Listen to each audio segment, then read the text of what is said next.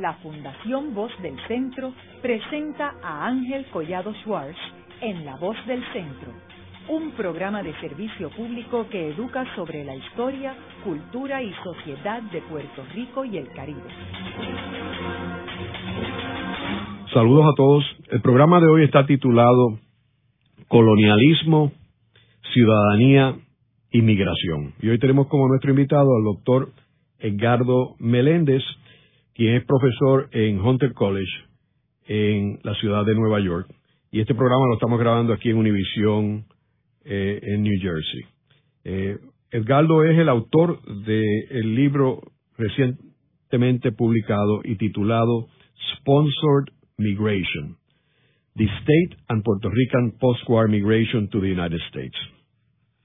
Edgardo, me gustaría eh, comenzar el programa eh, proveyéndole unos antecedentes a nuestros radioescuchas sobre el tema del colonialismo. Y como tú lo utilizas en el libro, eh, particularmente en la introducción, háblanos a qué tú te refieres con colonialismo en términos de Puerto Rico.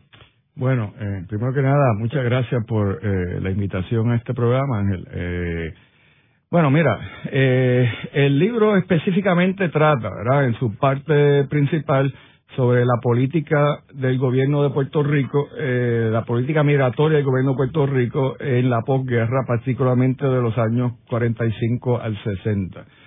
La, la tesis mía es que la, el, el, fenómeno de la migración en Puerto Rico tú no lo puedes desvincular del contexto dentro del cual la migración ocurre. Y el contexto, eh, principalmente político, legal, constitucional, es la relación entre Puerto Rico y los Estados Unidos, que es una relación colonial, siempre lo ha sido, todavía lo es, eh, y eh, el asunto de la ciudadanía. Ambos son complicados, especialmente el de la ciudadanía con relación a la migración eh, porque hay esta noción dentro de eh, el público, dentro de los puertorriqueños, de que podemos migrar porque somos ciudadanos, que es muy correcto.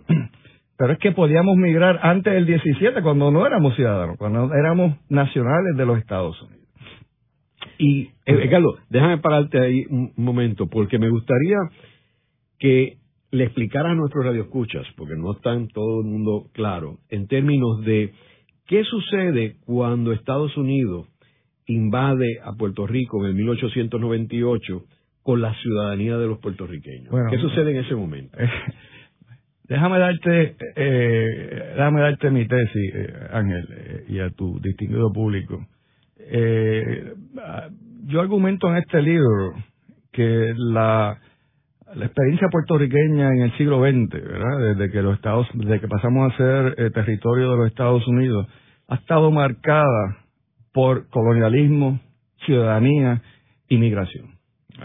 El tema de la inmigración es más confuso para la mayor parte del público. Eh, pero desde el mismo momento en que pasamos a ser territorio de Estados Unidos, ha habido fenómenos migratorios, específicamente impulsados por el gobierno de Puerto Rico, eh, por un tiempo eh, en manos de funcionarios coloniales norteamericanos y luego en manos de funcionarios coloniales puertorriqueños, específicamente bajo el Partido Popular. En mi visión, no podemos hablar en Puerto Rico de colonialismo si no hablamos del fenómeno de la ciudadanía. Desde el 98 o incluso antes del 98, porque es, que es lo que la gente no entiende. antes del 17 la relación entre colonialismo y ciudadanía era la exclusión de la ciudadanía, ¿verdad? Eh, y tenemos que empezar por el momento mismo de la conquista bajo el Tratado de París. El Tratado de París, eh, contrario a lo que Estados Unidos había hecho anteriormente con respecto a todos los territorios que había conquistado, anexado o comprado, que era eh, insertarlos dentro del marco político constitucional de los Estados Unidos, lo que a partir del caso Down versus Bewell se va a conocer como incorporación territorial, ¿verdad?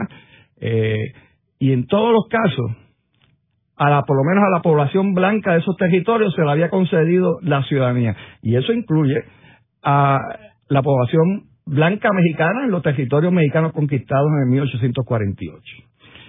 Eso no sucede en el caso de Puerto Rico y de Filipinas. Bajo el Tratado de París, eh, los peninsulares, aquellos nacidos en España, se les concede el derecho no tan solo de retener su ciudadanía española, sino incluso en Puerto Rico, se podían quedar en Puerto Rico y permanecer como ciudadanos españoles eh, viviendo legalmente en Puerto Rico, con toda la secuela de problemas que eso va a traer eh, eventualmente eh, para la descendencia y las mujeres puertorriqueñas que se casaban con esos españoles, porque por la ley de cobertura perdían su, su nacionalidad puertorriqueña a partir de la eh, o sea que el Tratado de París distingue entre peninsulares y nativos. A los nativos se les negó la ciudadanía de los Estados Unidos. Se les quitó la ciudadanía española. O sea que para todos los efectos éramos gente sin ciudadanía, ¿verdad? En ese momento. Eh, y claro, la otra cláusula importante del Tratado de París es que Puerto Rico, el Congreso retendrá todos los poderes para determinar los asuntos de esos territorios, ¿verdad? Eh, en otras palabras, usando el lingo post-down versus Bidwell, nos hicieron un territorio no incorporado, era no parte de la nación estadounidense. Eso se complica con la ley FORA, que, ¿verdad? que establece el primer sistema de gobierno, un sistema de gobierno colonial, ¿verdad? en manos del, presidente del Congreso de Estados Unidos, y ahí, por ley del Congreso, nos hacen ciudadanos de Puerto Rico, como, ¿verdad? porque también incluso nos cambian el nombre. Eh, nuevamente, nos excluyen de la ciudadanía.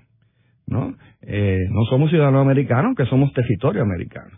Eh, en 1901 se lleva el asunto colonial de Puerto Rico al, Tribunal Supremo, en este caso famoso que es Downs versus Bill, ¿verdad? Que básicamente es un caso muy complejo, pero básicamente eh, tiene que ver sobre, uno, si era legal el control colonial de Estados Unidos sobre, del Congreso específicamente sobre el territorio, y claro, la Corte Suprema argumenta que sí. ¿no? Que sí, colonialismo es constitucional, legal, seguro, sigan para adelante, ¿no?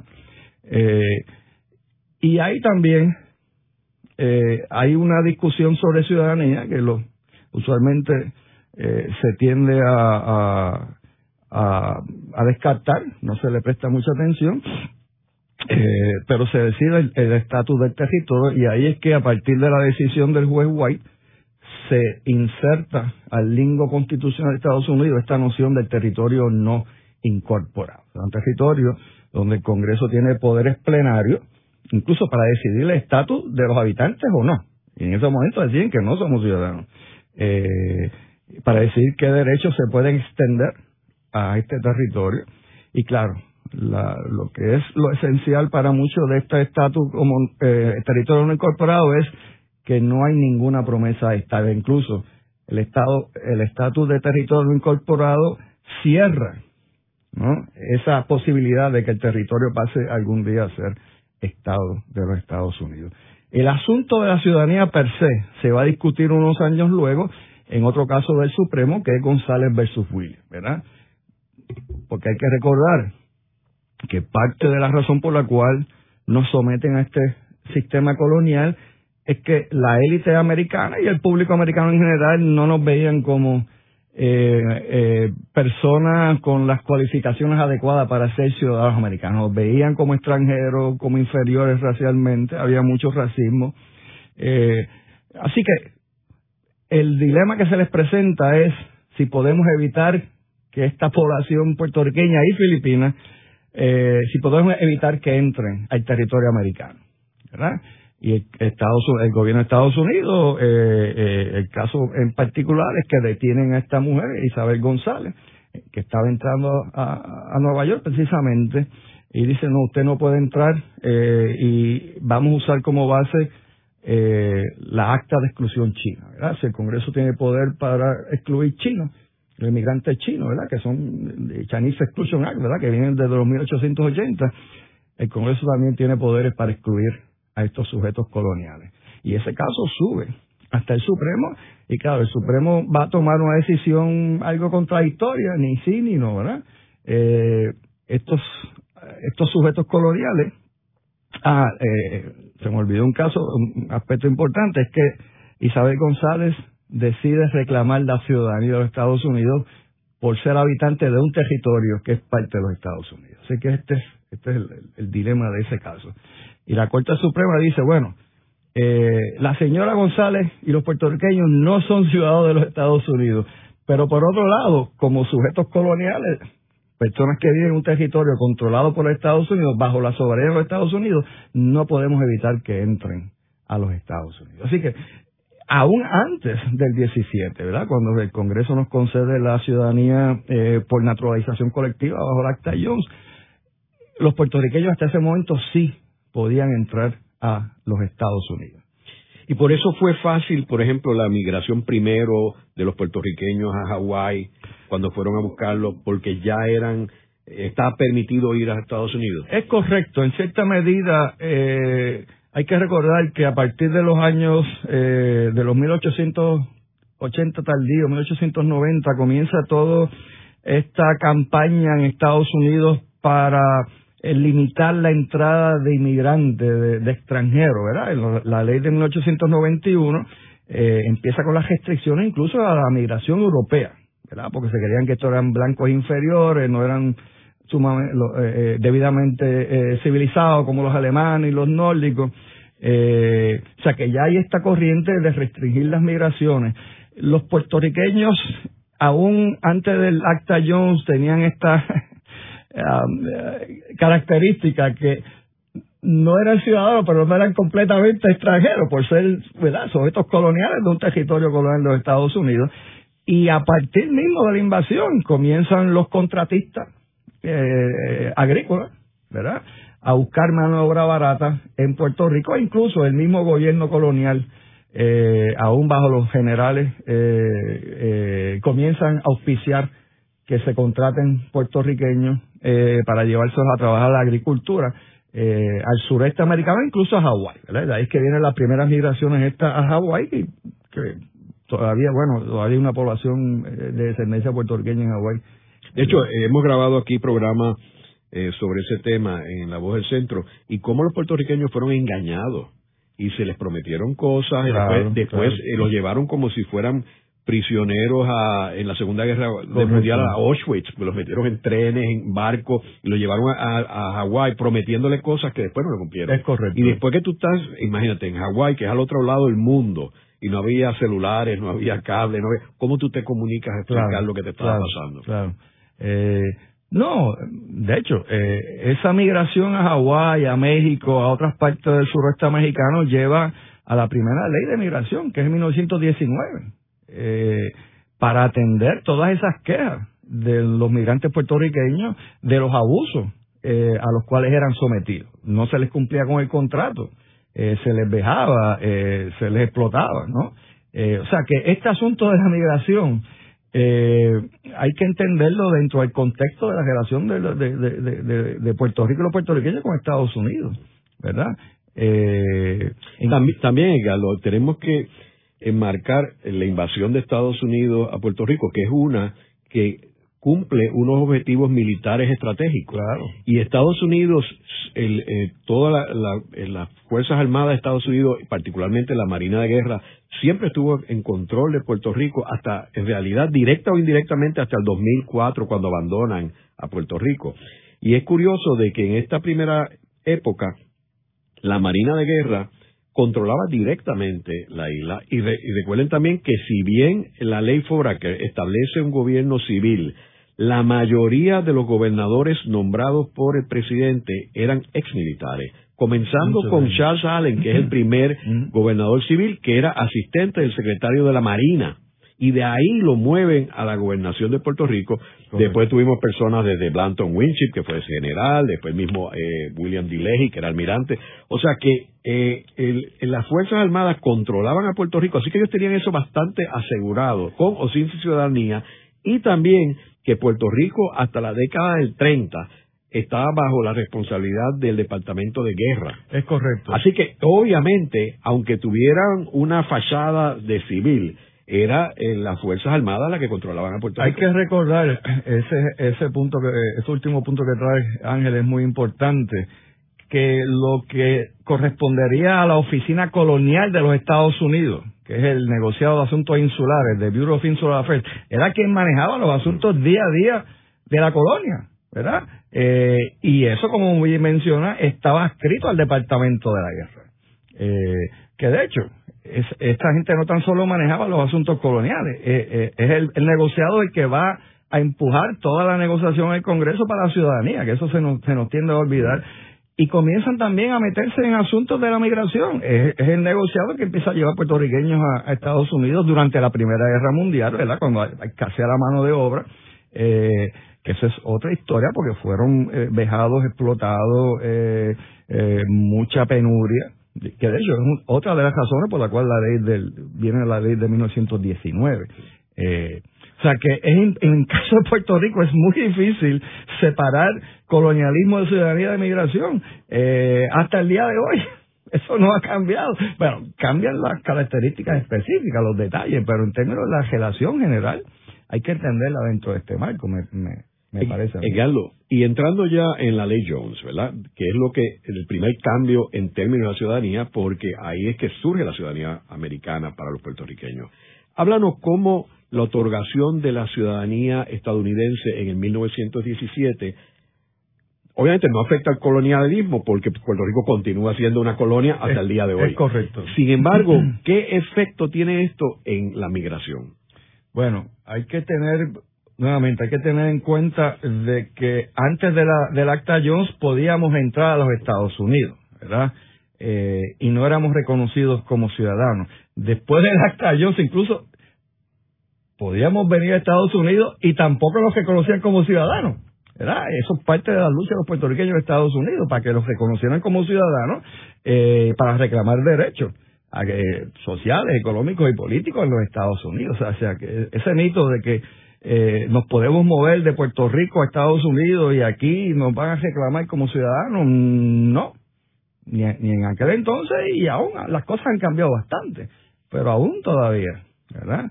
Eh, eh, que es lo que acaba de decir Julio hace dos o tres semanas, ¿verdad? Cuando someter, que el PNP quería someterse puesto a esta idea. Ya, yo no voy a empujar eso en el Congreso porque es que la mayoría del Congreso no sabe que ustedes son ciudadanos. ¿Sabes? O sea, que, pero bueno, eh,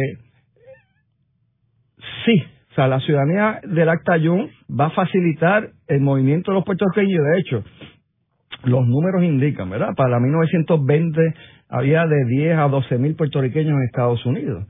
Ahora, el cambio principal que a mi entender mm, eh, hay que relacionar con el proceso migratorio es el tipo de flujo migratorio. Porque es que la gente se cree que esto es cuestión de que todo el mundo coge un avión y se va, o un barco y se va. No, no, no, no. Como ya mencioné, los primeros flujos migratorios grandes eran de, de, trabajo por contrato, mayormente, no mayormente, eh, casi exclusivamente gente de áreas rurales, de la agricultura, ¿verdad? Eh, para 1920, la mayoría de los puertorriqueños no residían en Nueva York. Lo que va a venir después del Acta Jones, y esto requiere un poco más de investigación que yo no he podido llevar a cabo, es que vamos a ver que cambia el flujo de uno que yo que, se llamaba, ¿verdad? Eh, eh, por los mismos funcionarios eh, puertorriqueños, migración organizada, ¿verdad? Que es cuando viene el contratista, recluta y se los lleva. Lo que va a ser el Partido Popular, después de la ley de migración, ¿verdad? Con el programa de trabajadores agrícolas, ¿verdad? Que era proveerle trabajo agrícola a, a los agricultores aquí en el noreste. Y entonces está el flujo individual, ¿verdad? Que es el flujo eh, donde el, el, migrante eh, viene por su cuenta, entre comillas, ¿verdad? Porque hay otras fuerzas eh, involucradas en, empujar a, estos, a estas personas fuera de Puerto Rico. Pero no es organizado en el sentido de que hay una agencia o el gobierno que los está reclutando y los está trayendo aquí a un trabajo específico. La migración a Nueva York en los 20 hasta el día de hoy es una migración individual y es mayormente de sectores mayormente urbanos eh, en Puerto Rico a zonas urbanas en los Estados Unidos. Eh, y eso es, esa migración es la que va a ser dominante desde los 20 hasta el día de hoy, ¿verdad? Y por eso es que vemos que a partir de 1920 la, la, la eh, el número de puertorriqueños en Nueva York va a crecer dramáticamente, ¿no? Y ya para los 40 había más de 60 mil puertorriqueños viviendo en la ciudad de Nueva York. Ahora, Carlos, antes de entrar en ese tema que vamos a seguir en, el segmento anterior, próximo sobre esa migración post Segunda Guerra Mundial, quisiera tocar dos puntos. Primero, ¿qué sucede con Filipinas? este, cuando le dan, le otorgan la ciudadanía puertorriqueña, a, ciudadanía estadounidense a los puertorriqueños, porque tenemos que recordar que Filipinas y Puerto Rico, al igual que Guam, fueron eh, botín de guerra eh, como resultado de la guerra hispanoamericana de parte de España a eh, Estados Unidos. Eh, y que eso cambió el juego para los americanos, porque ellos nunca habían tenido territorios, islas afuera, de culturas completamente distintas, que no era parte de la estrategia de ellos de anexarlo, porque los otros territorios eran todos eh, eh, eh, continentales. Continentales dentro, ellos querían expandirse hasta, hasta el Pacífico, había una estrategia, pero Filipinas y Puerto Rico no.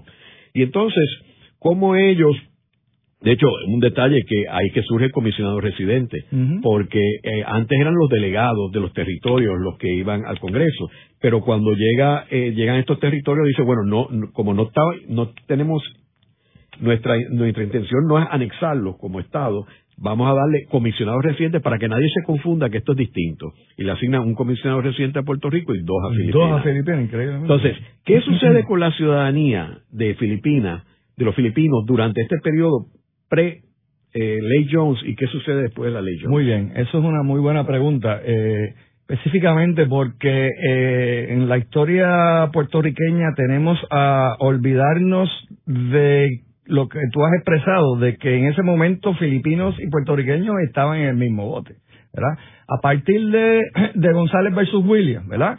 donde el Supremo dice, no, no, a esta gente no se le puede parar la entrada a los Estados Unidos. ¿Qué vamos a hacer con esta gente? ¿Cómo los vamos a categorizar? Y ahí el gobierno americano empieza a usar esta categoría de nacional, US National, ¿verdad? ¿Y qué es un nacional? Bueno, no es un ciudadano, pero no es un extranjero en el sentido legal, no es un alien inmigrante, ¿verdad? Puede entrar a Estados Unidos legalmente. Así que a partir del 4-5, eh, puertorriqueños y filipinos son nacionales de Estados Unidos, ¿verdad? Ahora, en 1917 hay dos actas Jones, que eso a nosotros también se nos olvida, ¿verdad? Que es un acta Jones para Filipinas y es un acta Jones para Puerto Rico. De hecho, el acta Jones para Filipinas fue primero y tenía que ser primero en la mente de Jones y de los funcionarios del negociado de asuntos insulares, porque tenían que resolver primero qué vamos a hacer con Filipinas para después otorgarnos ciudadanía a nosotros. Eh, el acta Jones para los filipinos mantiene a Filipinas como territorio no incorporado, pero mantiene a los filipinos como nacionales, que es lo que van a hacer hasta que el Congreso le conceda la independencia a las Islas Filipinas en 1945. Y esto es importante, Ángel, por la cuestión de la generación de ciudadanía con migración, ¿verdad? Aunque eh, eh, la migración filipina a los Estados Unidos no se va a recortar porque en los 20 recortan la migración europea, o sea que necesitaban mano de obra barata especialmente en la costa oeste, que era donde residían los filipinos. Cuando viene la crisis en los 30, eh, ahí es que cambia la cosa, ¿verdad?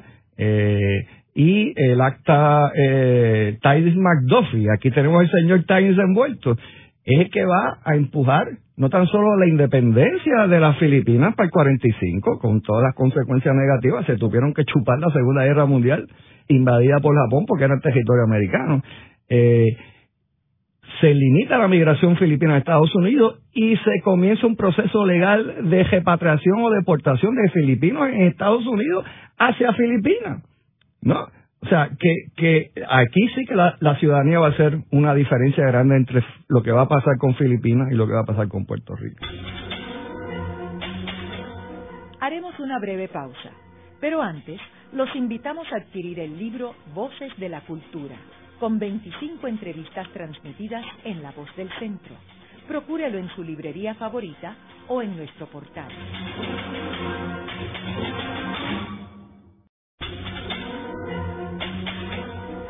Continuamos con la parte final de La Voz del Centro con Ángel Collado Schwartz. Pueden enviarnos sus comentarios a través de nuestro portal www.vozdelcentro.org. Continuamos con el programa de hoy titulado Colonialismo, Ciudadanía y Migración. Hoy con nuestro invitado, el doctor Edgaldo Meléndez, profesor de Hunter College en la ciudad de Nueva York y autor del libro titulado Sponsor Migration, the State and Puerto Rican Post-War Migration to the United States. Eh, Edgardo, nos quedamos en el segmento anterior hablando de, la, de las dos eh, actas Jones, una que afectaba a Filipinas, que fue la primera, y después la de Puerto Rico. Ahora, luego que se le otorga la ciudadanía estadounidense a los puertorriqueños, surge un caso de los casos insulares, uno muy importante para Puerto Rico, que es el de Balzac, en el 1922, eh, que es apenas cinco años después de, eh, de que se le otorga la ciudadanía americana. Quiero mencionar que hay un detalle bien importante del personaje Howard Taft. Mm. Este, porque este personaje eh, que presidía el Tribunal Supremo no era una persona eh, normal en términos del colonialismo. Primero, porque él había sido secretario de la guerra, del Departamento de Guerra, que como mencionamos era que estaba a cargo de los territorios. Y de hecho, después que eh, Theodore Roosevelt visitó a Puerto Rico, a principios del siglo, creo que en 1908, eh, el que viene meses después a visitar a Puerto Rico es Howard Taft, como secretario de guerra, y él es el que le dice a los puertorriqueños que lo que Roosevelt había dicho que le iban a dar la ciudadanía americana, no se le iban a dar. Y él se lo comunicó a los puertorriqueños. Luego él fue gobernador de Cuba, en un periodo corto. Y el primer gobernador de Filipinas. Y gobernador de Filipinas. Eh, y luego presidente de los Estados Unidos. O sea que estamos hablando de una persona que conoce íntimamente el asunto de los territorios y de las colonias de Estados Unidos. y él es el presidente del Tribunal Supremo eh, que maneja este caso de Balzac. Como dirían la, izquierda de los 70, un cuadrito del imperio. Eso, era, eso, es un excelente y muy necesario punto para entender de que esto no fue una cuestión casual la decisión de Balzac eh, eh, por Taft escribe la decisión y es la primera decisión unánime que sostiene la teoría del territorio no incorporado, que eso se nos olvida mucho, los constitucionalistas puertorriqueños siempre nos la recuerdan, que es muy importante. Este caso es sumamente importante, específicamente en no tan solo en términos de la relación colonial con Estados Unidos, sino cómo sienta las bases para definir la ciudadanía estadounidense en Puerto Rico, ¿verdad? Eh, el Congreso nos concede la ciudadanía colectiva eh, por naturalización colectiva el Acta Jones y ahí mismo surge un problema, ¿verdad? Eso implica que el territorio fue incorporado, o sea, que los puertorriqueños no tan solo podrán demandar la estadidad, sino que todos los derechos constitucionales se extienden ahora a Puerto Rico. Tremendo pero Hay una decisión de la Corte Federal de Puerto Rico y una decisión de la Corte Suprema de Puerto Rico diciendo esto mismo, ¿verdad? Y ahí viene el caso de Jesús Balzac, que era un líder obrero, eh, miembro del Partido Socialista en Mayagüez, que tenía un periodiquito que publica un articulito que nada ni tan siquiera de él, diciendo barbaridades del gobernador Yeager. Y es interesante esto porque el Partido Socialista fue realmente el principal propulsor de la ciudadanía en Puerto Rico, pero al mismo momento tenía una vieja muerte con Yeager que era bien antiobrero. Y Yeager demanda a Balzac, que era una forma de, de quitarse del Partido Socialista, de atacar al Partido Socialista por libero. Ahí va el caso de Jesús Balzac a la corte eh, y lo encuentran culpable. Y Balzac, entusiasmado por el Partido Socialista, dice, nos vamos a, cuestionar este caso en que no nos dieron derecho a un juicio por jurado, que está garantizado porque somos ciudadanos. Y ahí este caso sube hasta el Supremo y cuando el caso llega de arriba, ¿a quién acaban de nombrar como eh, eh, jefe del Tribunal Supremo? A William Howard Taft, que tú lo has descrito correctamente. Este señor que conocía dejado a cabo todas las eh, eh, del imperio americano va a tomar esa decisión. Y lo que yo he trabajado de Taft, en, en, en Balzac no hay nada nuevo que Taft no haya dicho antes. ¿verdad? Que la ciudadanía para los puertorriqueños no tiene ninguna implicación. Eh, que es lo que dice, eh, eh, lo que dice Balzac. La ciudadanía no le otorgó derecho adicional alguno a los puertorriqueños que ya no tenían, excepto el derecho a venir a los Estados Unidos y una vez en Estados Unidos reclamar los derechos sociales, civiles y políticos como ciudadano americano en los Estados Unidos, en lo que él llama the U.S. proper. O sea, que siguen manteniendo la, la, diferencia entre Puerto Rico como territorio incorporado y los Estados Unidos eh, eh, propiamente. Lo otro que dice eh, esta decisión, que es sumamente importante, es que la ciudadanía ahora, como la entendemos, no antes del 98, la ciudadanía estadounidense no implica incorporación. Que el, el, Congreso todavía tiene poderes plenarios sobre Puerto Rico, aun cuando somos ciudadanos, que es increíble. Eh, y que el Congreso tiene los poderes para hacer lo que quiere en Puerto Rico y que ya sea el Congreso o el Supremo deciden qué derechos se le extienden a los puertorriqueños y qué derechos no. Esta, esta, esta, esta decisión es sumamente importante. Eh, y claro, eh, con respecto a la ciudadanía, lo otro que dice es que eh, lo que es importante en la ciudadanía, como dice staff, es locality. Es la localidad lo que define la ciudadanía. ¿Y cuál es la localidad? El territorio no incorporado. ¿Y qué es un territorio incorporado? Es la colonia. ¿Verdad? Por tanto, lo que está diciendo TAF es que sí le hemos concedido ciudadanía, pero no es la misma ciudadanía que tienen los americanos acá. Es una ciudadanía definida, restringida, limitada por el territorio colonial, ¿verdad? Que para mí, pues, la convierte en una ciudadanía colonial, eh, para todo efecto. Esa decisión es sumamente importante eh, para la historia de, Puerto Rico y de los puertorriqueños. Como, oye, y que también une los tres conceptos que estamos hablando en este programa, colonialismo, ciudadanía y migración. Muy bien, muy bien. Los une, eh, los une extraordinariamente. Ahora, es correcto. Eh, Edgardo, si ya nos movemos al periodo post Segunda Guerra Mundial, que tenemos que recordarle a nuestros radioescuchas que después de la Segunda Guerra Mundial, primero Europa y Japón están totalmente destruidos y está en un proceso de recuperación, eh, la cual Estados Unidos está envuelto en una en una posición protagónica, ayudando con el Marshall Plan en el caso de, de Europa y en el caso de Japón con MacArthur, que estaba allí dirigiendo la operación.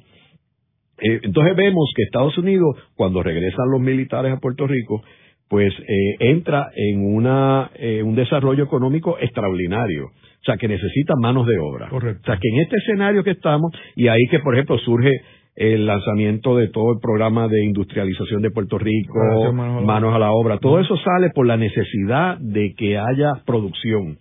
Y Puerto Rico se insertó perfectamente en eso, Correcto. en ese proceso. Ahora, eh, me gustaría que empezáramos analizando eh, esta, esta situación, quizás desde la teoría maltusiana, este, de cómo cae esta inmigración y por qué le beneficia a Puerto Rico. Eh, quizás sería bueno que le explicaras a nuestros radioescuchas sobre Thomas Malthus, el reverendo Malthus, y la posición de él y cómo esto tiene que ver con la situación de Puerto Rico. Bueno, mira, este problema, estamos hablando realmente del concepto de sobrepoblación, ¿verdad? Este concepto de sobrepoblación se ha utilizado desde el mismo momento que el, gobierno americano estableció control sobre Puerto Rico para explicar por qué la pobreza, por qué eh, la, la, población flotante en exceso de trabajadores, ¿verdad? No le echan la culpa a los cambios del capitalismo, ¿verdad?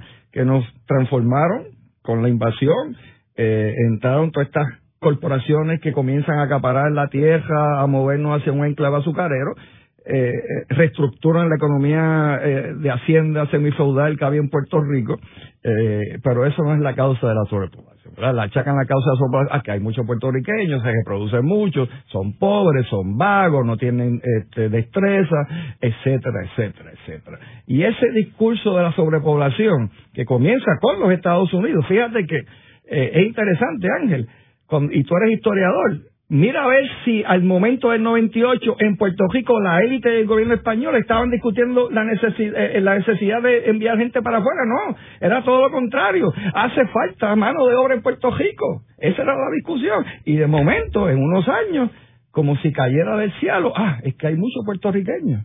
¿verdad? O sea, que este, este asunto de la sobrepoblación se ha utilizado como excusa no tan solo para culpar a los puertorriqueños de su situación, especialmente la, población más marginal, eh, sino se ha utilizado como excusa para fomentar la migración. Y en eso no hay ninguna diferencia grande entre los funcionarios coloniales americanos que venían de Estados Unidos y lo que vamos a ver con el Partido Popular a partir de 1940. Es la misma lógica eh, aplicada a este asunto, ¿verdad? Claro, en el contexto de la Segunda Guerra Mundial hay que entender que Puerto Rico viene de la crisis económica de los 30, ¿verdad? Y aunque la guerra va a ser eh, de cierto beneficio para la industria azucarera. La industria azucarera ya para esa época no era competitiva en Estados Unidos ni fuera y comienza a, a, decaer y hay un exceso de población saliendo de la, de la industria azucarera y la caída de, esa industria va a tener repercusiones en el resto de la economía, ¿no? Y tan pronto se acaba la guerra, eh, eh, comienza los puertorriqueños a salir para Estados Unidos, específicamente para Nueva York, que era ya una comunidad establecida, era lo que los puertorriqueños en la isla conocían, es como un imán, eso no ha cambiado nunca, ¿verdad? Eh, eh, y es, eh, es en ese momento que en Estados Unidos, en, específicamente en Nueva York, surge lo que se va a llamar el problema puertorriqueño. Hay, hay, una campaña súper racista, negativa, en contra de la entrada de los puertorriqueños a la ciudad de Nueva York. Hasta ese momento, el gobierno del Partido Popular no había estado realmente interesado en, en, bregar con la migración. Ellos tenían otros problemas, la cuestión del Estado, la cuestión económica, hasta que se les presenta ese problema que les afectaba. Estamos hablando el, la campaña fuerte del problema puertorriqueño en el verano del 47. Aquí hay que vincular todo esto con la política general, la llamada política de estatus, ¿verdad? Muñoz y su gente están tratando, viene la ley del gobernador extremo del 48, ya están previniendo lo que va a ser el Estado Libre Asociado, ¿verdad? Muñoz ya en el 46 dice, no, nuevos caminos para viejos objetivos, la independencia se va para, para el zafacón. Y los americanos, el Congreso está diciendo, no, no le vamos a dar la independencia, no le vamos a dar la estabilidad, la tercera alternativa. Y todo eso se junta ahí, en ese momento. Y claro, el problema puertorriqueño para eh, eh, la dirigencia popular le crea un problema de imagen. Imagen negativa en los Estados Unidos, más, que es lo que yo planteo en el libro, la élite de Nueva York, Estados Unidos, estaba diciendo, mira, esto es un problema de ustedes, tienen que bregar con esto. Nosotros necesitamos esa mano de obra, ¿verdad? Pero no puede ser así, tan de, forma tan desorganizada. Hay un problema aquí de, vivienda, de, salud, de seguridad en Nueva York. Y ahí entonces que eh, el gobierno de Puerto Rico comienza a, prestarle atención, a tomar acción en cuanto a el asunto de la migración. Y yo hago recuento en el libro, ese esa eh, eh, esa acción culmina en diciembre de 1947 con la llamada ley de inmigración de ley, ley de inmigración del gobierno de Puerto Rico. Esto tiene unas implicaciones mucho más allá de la migración. Recuerda que meses antes el gobierno de Puerto Rico había aprobado la ley de incentivos industriales ¿verdad? Que da paso a operación manos a la obra. Y esto hay que verlo en el contexto, ¿no? De la misma forma que Operación Manos a Obra lo que busca es bregar con ese problema de la sobrepoblación, dándole empleo a los puertorriqueños, eh, empleos traídos por empresas norteamericanas que vienen a Puerto Rico por los incentivos, pero sabemos que no haber trabajo para todo el mundo. Entonces aquí el gobierno comienza ya a plantear la necesidad de organizar ese flujo migratorio para que no cause los problemas en, en, Estados Unidos. Y la ley de migración crea dos instituciones muy importantes por muchas décadas. Uno es el negociado de empleo e inmigración, y el nombre te lo dice todo. La misma agencia que va a bregar con la búsqueda de empleo también es la agencia que va a bregar con la migración. Y esta es la gente que va a organizar en la parte de migración organizada en Puerto Rico, ellos van a estar a cargo del programa de obreros agrícolas, ¿verdad? Que en su auge va a enviar 20.000 obreros agrícolas a Estados Unidos en los 60 al año, o sea, una cantidad eh, eh, eh, grandísima. Y esa ley también crea lo que se llamó la Oficina de Migración en Nueva York, que eventualmente se va a convertir en la División de Migración y va a tener oficinas en todo el noreste de Estados Unidos, Chicago, Hartford, Filadelfia, donde se va a establecer los puertorriqueños. Ellos lo que hacían era, se encargaban de los puertorriqueños una vez llegaban aquí a Estados Unidos. Es correcto. O sea, el, eh, eh, volvemos. Eh, ellos están planteando cómo bregamos con este asunto del problema puertorriqueño. ¿verdad? No tan solo es organizarlo cuando se van para Estados Unidos, sino es fomentar la incorporación y entre comillas asimilación de los puertorriqueños a los Estados Unidos para que no regresen, ¿verdad? Y la, la, División de Inmigración va a cumplir un, sinnúmero de funciones, darle clases en inglés, proveerle identificación, porque nos seguían sin identificar como ciudadanos, y buscar trabajo también, de hecho, ¿verdad? Eh, Así que eh, estos son los dos brazos importantes de la política migratoria de los puertorriqueños. Ahora, el gobierno de Puerto Rico se va a encargar de muchas otras cosas, que es lo que yo eh, describo en capítulo central del libro. Primero, se, se encargó de levantar la infraestructura de transportación aérea, que en el 45 Panam lo que tenía era dos vuelitos trililí a la semana.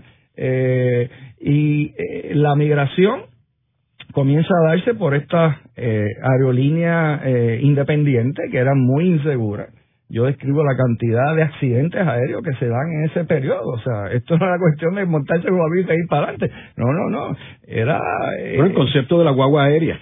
Sí, por ese concepto de la guagua aérea hay que tenerlo con. Hay que cogerlo con pinza, ¿verdad? Eh, porque, como yo eh, detallo en el libro, toda esa infraestructura eh, de más aviones, eh, más aerolíneas, porque eh, quien empuja que entre Isten a Puerto Rico es el gobierno de Puerto Rico.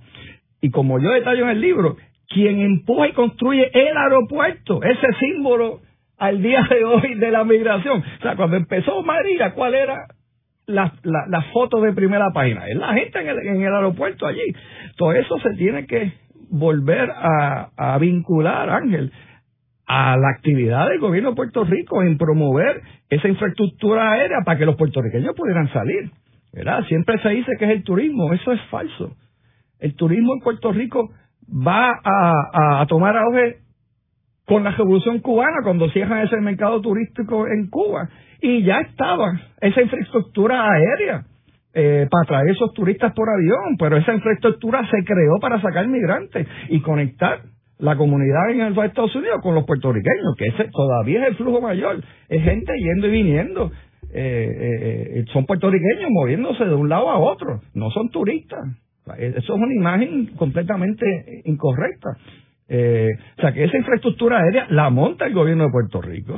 De hecho, parte del programa del Partido Popular era eh, que esa migración fuera aumentando porque eso ayudaba a la situación de Puerto Rico de la economía. Claro, Y los números lucían mejor en la medida que tú sacabas gente de Puerto Rico, porque uno de los problemas era la sobrepoblación, supuestamente. Entre comillas. Y, de hecho, eh, Teodoro Moscoso llegó a, a estudiar un caso que, que yo lo tengo discutido en uno de los programas, de crear una comunidad puertorriqueña en Brasil. Eso yo lo discuto en el libro, sí. Y estuvo en una negociación avanzada con el presidente Vargas. Es correcto. Este, que se cayó por otras razones y, en parte por Vargas mismo y los problemas que hubo en Brasil.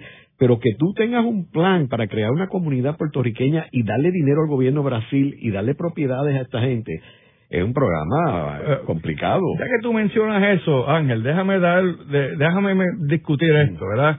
Porque esos planes para Brasil, ese plan para Brasil, o sea, en la década de los 40 se estaban discutiendo ideas para llevar programas de migración en América Latina, Centroamérica, Venezuela, República Dominicana, eh, hasta que hasta que los migrantes decidieron, no, no, nosotros estamos yendo para Estados Unidos. Ahora, aún después del 47, cuando el gobierno ya había aprobado la inmigración, siguen eh, evaluando ideas para hacer colonias migrantes en otros países. Y ese caso de Brasil es interesante, ¿verdad? Porque era un proyecto grandísimo, ese que está empujando todos los moscosos. Pero ¿por qué se cae?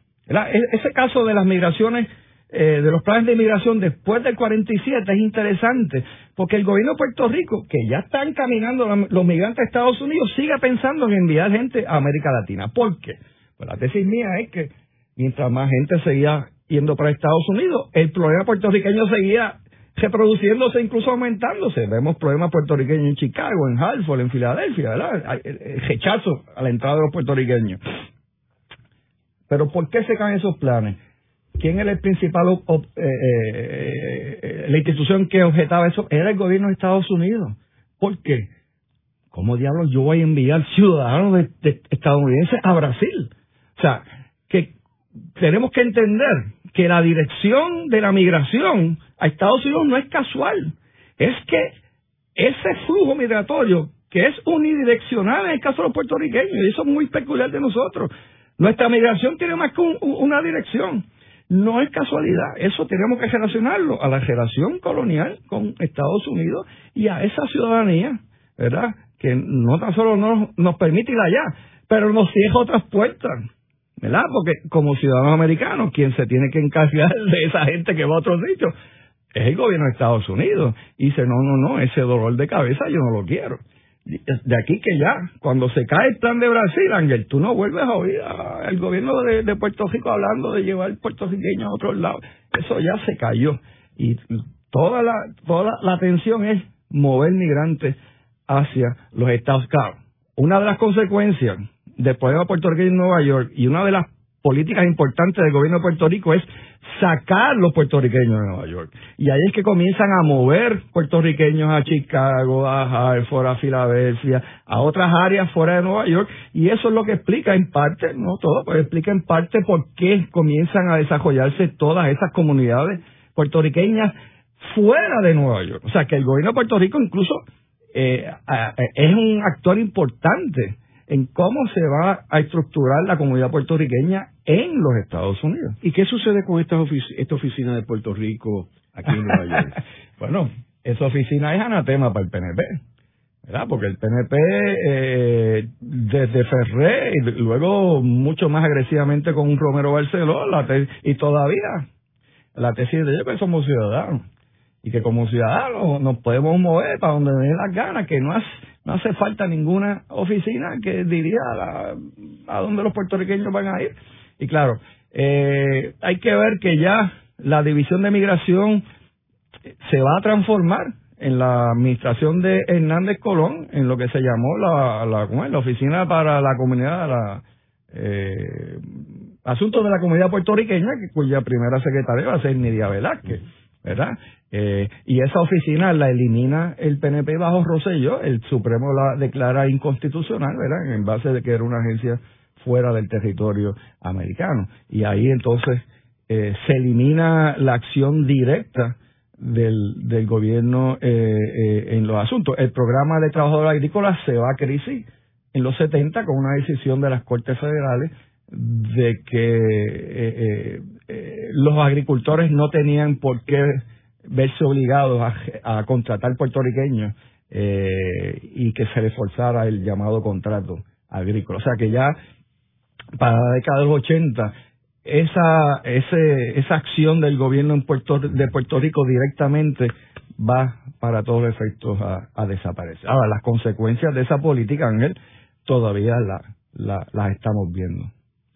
En el programa de hoy hemos discutido la interrelación entre el concepto de coloniaje y colonialismo, eh, el de la ciudadanía y el de la migración. Vemos cómo los tres están relacionados íntimamente y vemos cómo nosotros, a través de nuestra historia, eh, hemos estado conviviendo con estos tres conceptos hasta el día de hoy, donde tenemos una migración y Puerto Rico es una colonia, ahora complicado con una junta que dirige a Puerto Rico. O sea, que la situación se ha complicado. Vemos también cómo el caso de Balzac es, probablemente el caso más simbólico en términos de cómo los tres conceptos están unidos en una decisión del Tribunal Supremo que está vigente hasta el día de hoy. Esa es la ley de la tierra. Muchas gracias, Ricardo. Muchas gracias, Dios. Esta ha sido una producción como servicio público de la Fundación Voz del Centro. Los invitamos a sintonizarnos la próxima semana a la misma hora. Y recuerden que pueden adquirir el libro Voces de la Cultura en su librería favorita o en nuestro portal.